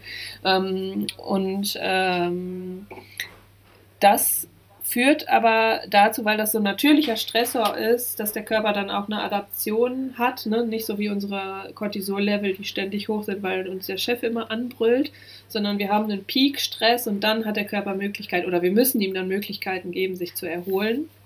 Im Übrigen, ja, also das gehört auch nochmal zu der ganzheitlichen Praxis von Kälte, aber es reguliert sich von selbst, das ist immer eine ganz schöne Beobachtung.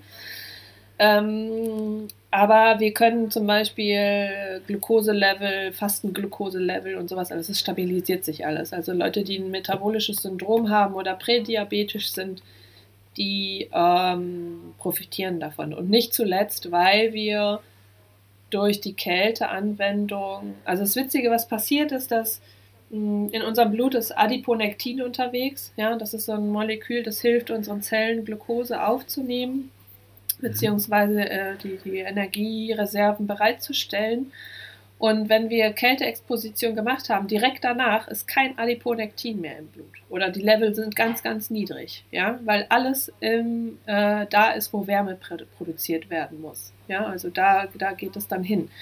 Und der schöne Effekt ist halt einfach, und das ist halt vor allem für Leute mit Übergewicht ganz interessant, dass unser Food-Seeking Behavior dann einfach nachlässt.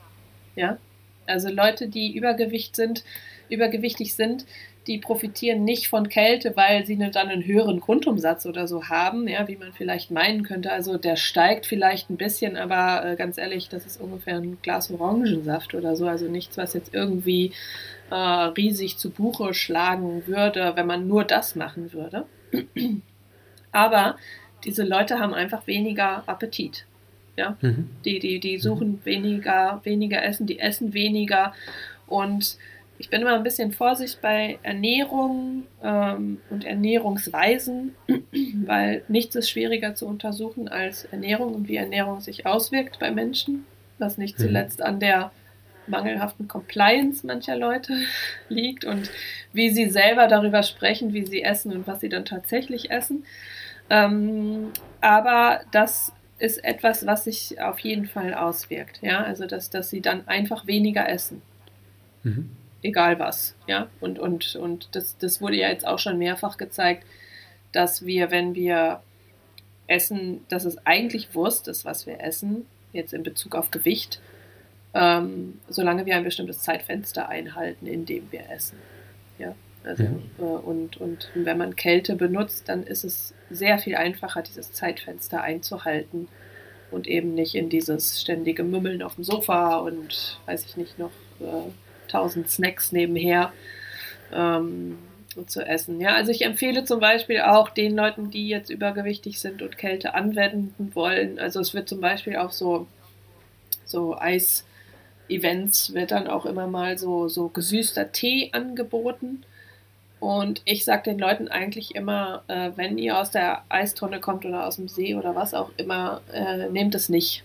Ja? Hm. Tut nicht sofort wieder Glucose ins Blut ja, sondern lass den Körper das, das äh, verbrauchen und abarbeiten und dann zwei, drei Stündchen später, wenn dann der echte Appetit und der echte Hunger kommt, dann was Vernünftiges zu essen, ähm, ist auf jeden Fall die, die bessere Variante, um das zu unterstützen. Klingt gut und spannend. okay. Also noch, noch mehr Punkte, glaube ich, die dann auch das Thema Kälte vielleicht dem letzten jetzt nochmal schmackhaft gemacht haben, im wahrsten Sinne des Wortes. Wenn ich jetzt sagen will, hey, ich will mit Kälte anfangen, ähm, weiß nicht, widersprichst du mir da oder sollte man da als allererstes mit, der, mit einer Dusche erstmal anfangen, mit vielleicht irgendwie mal warm duschen und dann mal kurz kalt aufdrehen? Das ist so meine Progression, dass ich sage, hey, Fang doch mal warm an, dreh mal kurz kalt auf, dann beim nächsten Mal lässt es ein bisschen länger, lass dir da Zeit. Das muss nicht alles wie einem Sprint in einer Woche funktionieren, sondern das kann man über Wochen und Monate machen und dann mhm. vielleicht fängt man mal an, auch mit einer kalten Dusche anzufangen, ganz kurz. Man kann dann ja auch wieder warm drehen und dann wieder kurz äh, in die Kälte gehen, damit man mit dem Kalten beendet, bevor man dann sofort in die Eistonne springt. Ja, Genau, das ist eine gute Möglichkeit. Auch zu Hause ist es ja auch immer so ein bisschen ein geschützter Raum, in dem man sich sicher fühlt, einfach mal vielleicht was auszuprobieren und es einfach mal zu machen. Ähm, mhm. Wenn man jetzt eine Hierarchie machen würde, wie gut Kälteanwendung ist in den verschiedenen, dann ist das äh, Bad, also sich wirklich komplett bis zum Hals in Wasser zu tauchen, das ist die sagen wir mal, die 1 Plus mit Sternchen Methode. Danach würde die Dusche kommen und auch sowas wie Kryotherapie und Kältekammern, das würde ich eher so ein bisschen weiter hinten ähm, ansiedeln. Einmal, weil es viel zu teuer ist und nicht jeder zugänglich hat und aber auch, weil es einfach nicht so eine starke ähm, Wirkung hat. Genau, ja, und dann mit der Dusche. Man kann ja auch anfangen, erstmal nur die äh, Beine und Arme abzuduschen, wie sich das anfühlt. Mm, und dann einfach immer mehr dazu nehmen und immer mal ein bisschen länger werden, ja, und dass man sich da vielleicht ein bisschen austrickst und wirklich ganz kleine Schritte wählt in 10 Sekunden Schritten, ja, und man wundert sich am Ende dann, wie kurz so eine Minute eigentlich ist. Ja, also mhm. wie das, man, das denkt man ja, huch, das ist ja, die ist ja 90 Sekunden, das ist ja furchtbar lang, aber es ist, es ist dann irgendwann, ist es das einfach nicht mehr. Ja, da ist man, mhm. äh, gewöhnt man sich. Also gute Veränderungen treten ein, wenn man die Schritte ganz klein wählt und sich Zeit lässt. Ja, also das ist das, was Too small to fail, sag ich. Ja, also das ist das, was ich versprechen kann, ist, dass die Kälte, die wirkt immer. Und es ist auch nicht wichtig, ob du jetzt irgendwie 20, 30 Sekunden oder länger äh, das am Anfang gemacht hast. Ja, das ist, das ist erstmal ähm, das ist erstmal wurscht. Hauptsache, du machst es, ja, so wie ich das vorhin gesagt habe, dass du dir denkst, was ist, was ist die Hürde heute für mich daran? Ja, mhm. ist es überhaupt daran zu denken, geht nicht? Oder äh, drehe ich den Hebel um? Habe ich nur den großen C drunter gehalten oder doch das Knie? Ja, dass man einfach sich selbst da so ein bisschen, ist auch eine gute Möglichkeit, sich selbst ein bisschen gut kennenzulernen. Ne? Wie gehe ich an mhm. schwierige Situationen ran? So mhm. einfach, also. Ja, Selbsterfahrung. Auf jeden Fall. Ja, sich selbst genau. kennenlernen, sich selbst spüren, ja. Ja, Wenn man äh, jetzt. Ja, und, und, und fangt, fangt an, ähm, einfach, ähm, wenn euch das interessiert, dass ihr es auch irgendwann draußen machen wollt im Winter, dann fangt im Spätsommer an, äh, ein ja. Ritual zu entwickeln, einmal in der Woche in einen See zu gehen und dann werdet ihr sehen, dass es jede Woche ähm, einfach, ähm, dass man einfach sich so mitentwickelt und schwupps ist Winter und man steht in eiskaltem Wasser und hat gar nicht, gar nicht viel drüber nachgedacht. Also ähm, das ist auf jeden Fall was, was ich empfehle. Also einfach aus, aus dem Blau hinein im Dezember zu sagen, so jetzt gehe ich Eisschwimmen oder so nur so einmal im Jahr an Neujahr, dann ist das natürlich ein Riesen-Event und macht Spaß. Aber dann ist es auch nicht das, was, was, was letztendlich die Wirkung entfaltet. Ja, das stimmt. Also da sollte natürlich erstens jeder vorsichtig sein und genau wie bei allen anderen Sachen, die Kontinuität und die Routinen, die machen es dann doch mehr aus, anstatt zu sagen, ich mache das einmal im Jahr. Das ist, wie wenn ich sage, ich gehe einmal im Jahr zum, zum Schweigeretreat und den Rest des Jahres ja. äh, lasse ich nur die Sau raus. Das ist dann für, für das Schweigeretreat genau. wahrscheinlich schön, aber für alle anderen bringt das ja, dann ja, wenig. Genau. Wenn man jetzt sagt, Mensch, Katharina, das ist doch irgendwie eine interessante Frau, mit der würde ich irgendwie gerne zusammenarbeiten. Was gibt es denn da für Möglichkeiten bei dir? ähm, ja, man kann mich einfach anschreiben. Ich habe so verschiedene ähm, Coaching-Programme, äh, ähm, die stehen auch auf meiner Website www.kernkraftyoga.de. Ähm, mhm. Und da gehe ich ganz individuell vor. Also ich mache ein Ayurveda-Coaching oder ein ganz allgemeines Coaching. Ja, manchmal kommen auch Leute zu mir, die sagen, ja, ich brauche ein Coaching, aber ich weiß gar nicht wofür. ja, die sind selber noch unentschlossen. Manche haben körperliche Schmerzen oder, oder interessieren sich für Yoga und Ayurveda und finden den Zugang nicht.